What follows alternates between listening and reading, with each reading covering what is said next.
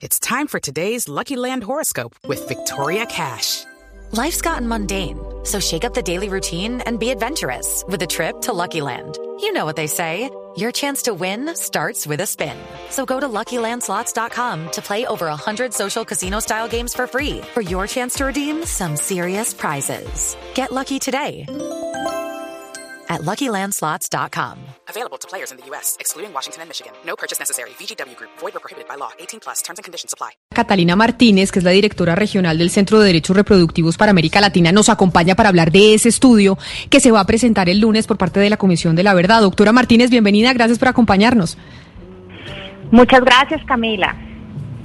Este estudio que ustedes van a dar a conocer el lunes, las principales eh, conclusiones que tienen sobre eh, la violencia, Ana Cristina, repítame, la violencia reproductiva, es como, como, como la llamaron, la violencia reproductiva en el conflicto, ¿cuáles son eh, los, las principales conclusiones a las que llega el estudio que se presentará el lunes? Bien, muchas gracias Camila por esa pregunta. Bueno, eh, lo primero eh, que debo enfatizar es que la gran primera conclusión del informe que va a presentar el Centro de Derechos Reproductivos es que es importante reconocer este tipo de violencia, esta violencia específica que existió en contra de las mujeres, que es la violencia reproductiva, que ha pasado en, en otros procesos de justicia transicional, por ejemplo, que estos tipos de violencia quedan subsumidos dentro de la violencia sexual y no logramos entender la magnitud, toda la magnitud del problema, ¿no? Entonces, lo primero es, hay que reconocer esto como un tipo de violencia independiente que tiene como finalidad afectar la autonomía reproductiva de las mujeres y que tiene unos impactos enormes y diferenciados frente a otros tipos de violencia, ¿no? Entonces, yo creo que esta es una primera gran conclusión. Pero, doctora Martínez, ahí déjeme yo la interrumpo antes de que usted siga con la siguiente gran conclusión porque me parece importante. Ana Cristina hacía la labor de describir un poco qué es la violencia reproductiva, pero yo le pediría a usted, en el estudio, la violencia reproductiva se enmarca dentro de qué, para darle un ejemplo a los oyentes que tal vez no entienden muy bien qué podría ser violencia reproductiva, porque como usted menciona, pues esta se enmarca también dentro de la violencia sexual, entonces la gente se olvida específicamente de esa.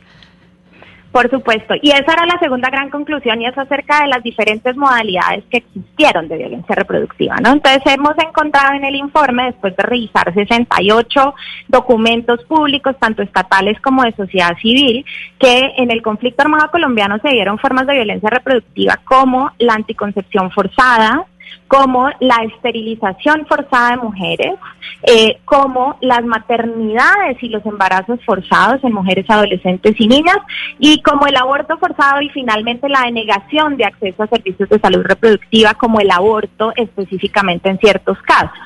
Eh, estos tipos de violencia, además, eh, encontramos como otra gran conclusión que fueron ejercidos por todos los grupos armados. No estamos eh, eh, dedicándonos a un estudio con un con uno con uno solo de los grupos. Estos esta violencia fue ejercida por la guerrilla de las FARC, por las por los grupos paramilitares, por las fuerzas del ejército, por supuesto en diferentes modalidades, pero todos los grupos armados efectuaron este tipo de violencia y las víctimas de este tipo de violencia han sido mujeres, adolescentes y niñas, tanto civiles como combatientes, excombatientes. Directora, expliquémosles un poco a los oyentes cómo funciona ese tipo de violencia o para qué sirve. Por ejemplo, en una parte del estudio, ustedes hablaban de que el bloque norte de la SAUC en Córdoba y Magdalena eh, usaban este tipo de violencia para dejar huella. ¿Cómo funciona eso? Precisamente para borrar las huellas, decíamos en el en el informe. En este caso, eh, lo que lo que contábamos es que eh, una de las, por supuesto, de las grandes armas de la guerra fue la violencia sexual en contra de mujeres y niñas.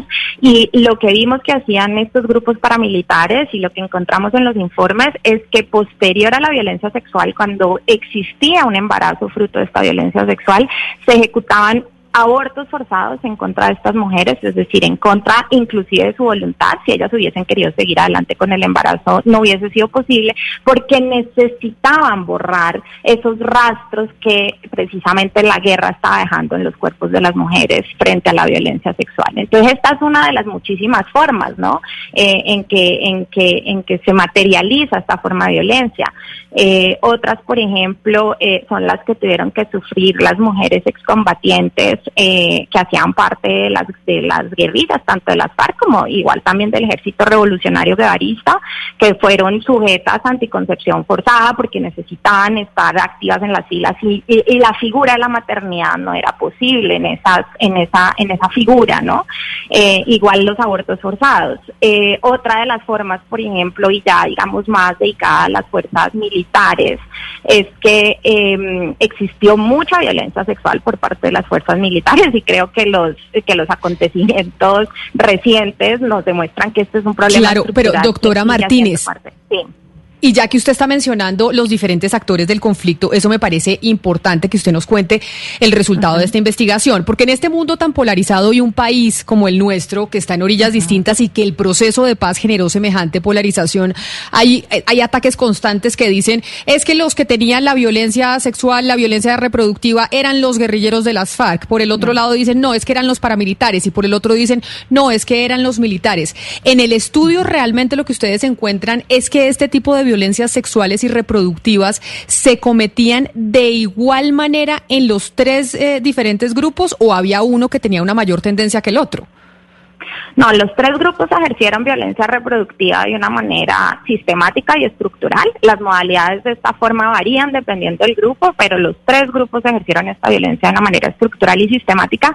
Y de hecho es importante entenderlo de esa manera y entender que precisamente por la estructuralidad, a lo que necesitamos hacerle frente es a las causas estructurales que provocan que estos grupos armados terminen ejerciendo estas violencias contra las mujeres, ¿no? Entonces, un gran avance, digamos, del informe es hablar de esta discriminación estructural, de estos estereotipos que existen en contra de las mujeres en el país y cómo finalmente todas estas violencias recaen sobre algo muy simple y es la necesidad de opacarnos a nosotras las mujeres sobre nuestras decisiones decisiones de vida, nuestras decisiones de cuerpo y nuestras decisiones autónomas, ¿no? Es decir, todas esas decisiones que tendrían que recaer sobre nosotras terminan siendo tomadas por estos agentes eh, de, la fuerza pública, de los grupos ilegales en, su momento, eh, para arrebatarnos esas decisiones y esa capacidad reproductiva sobre nuestros cuerpos.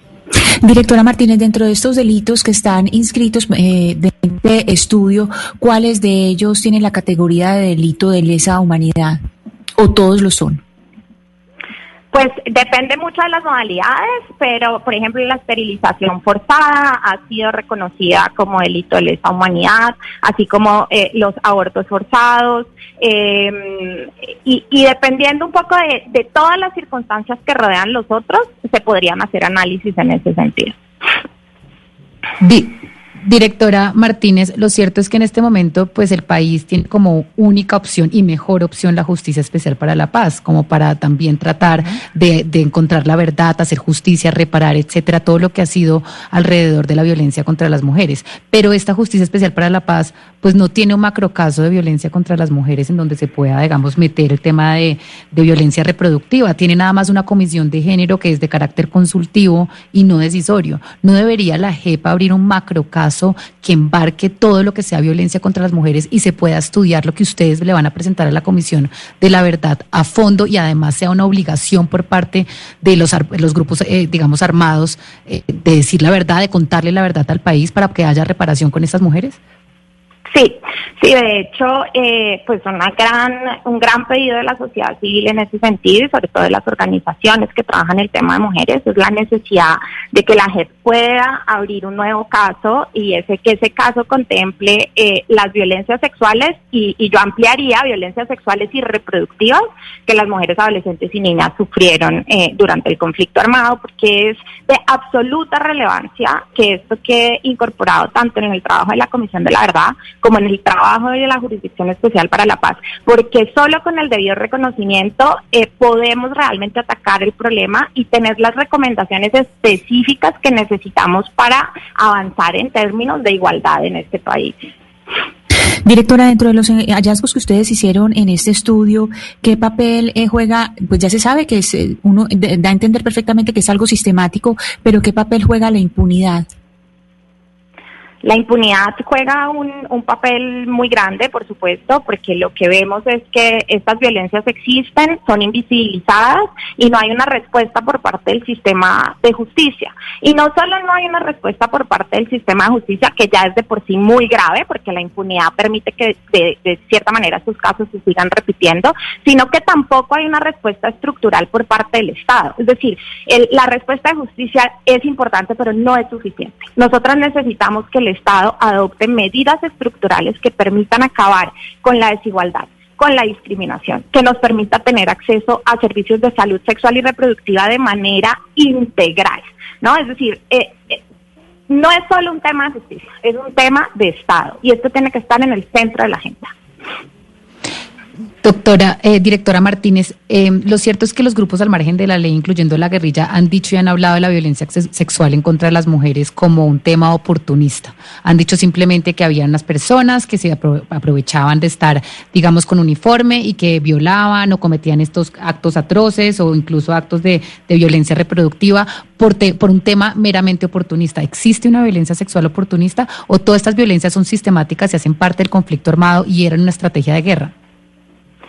No existe una violencia sexual oportunista y efectivamente eh, es, se trata de una violencia estructural, se trata de una violencia sistemática, se trata de una violencia que, que nace y, y se siembra y, y, se fortalece precisamente por este sistema de desigualdad en el que vivimos. Mientras no contemos con todas las herramientas para alcanzar la igualdad y para que tengamos un pleno goce de nuestros derechos como mujeres, y esto implica todos nuestros derechos, incluidos los de las capacidades reproductivas, eh, los hombres y efectivamente los hombres en, situaciones y en posiciones de poder, como es el caso de las fuerzas militares, se van a seguir sintiendo siempre con eh, la, la libertad para ejercer este tipo de violencia porque sigue siendo invisibilizado, sigue siendo socialmente aceptable, no tenemos las protecciones suficientes. Entonces no podemos hablar de violencia oportunista, esto es absolutamente estructural y sistemático y necesita tener una respuesta a esa misma altura, estructural y que nos permita eh, acabar con la discriminación. Doctora, doctora Martínez, ustedes entregan y presentan este estudio el lunes. ¿Podrá ser de consulta para la gente que quiera? ¿En algún lado lo van a poder encontrar? Por supuesto, esto va a estar en, en, nuestra, en nuestra página del Centro de Derechos Reproductivos y también lo pueden encontrar en nuestras redes sociales. Desde el mismo lunes lo vamos a hacer público. Pues es la doctora Catalina Martínez, directora regional del Centro de Derechos Reproductivos para América Latina, precisamente sobre este importante estudio en medio de los debates de si lo hicieron, no lo hicieron, qué fue lo que pasó, cuál fue la verdad de lo que sucedió en el conflicto. Pues precisamente la Comisión de la Verdad el lunes entrega eh, un estudio sobre, el Centro de Derechos Reproductivos le va a presentar a la Comisión de la Verdad un estudio sobre qué fue lo que pasó con las violencias reproductivas durante el conflicto. Doctora Martínez, mil gracias y feliz día. Muchas gracias a ustedes, que estén muy bien.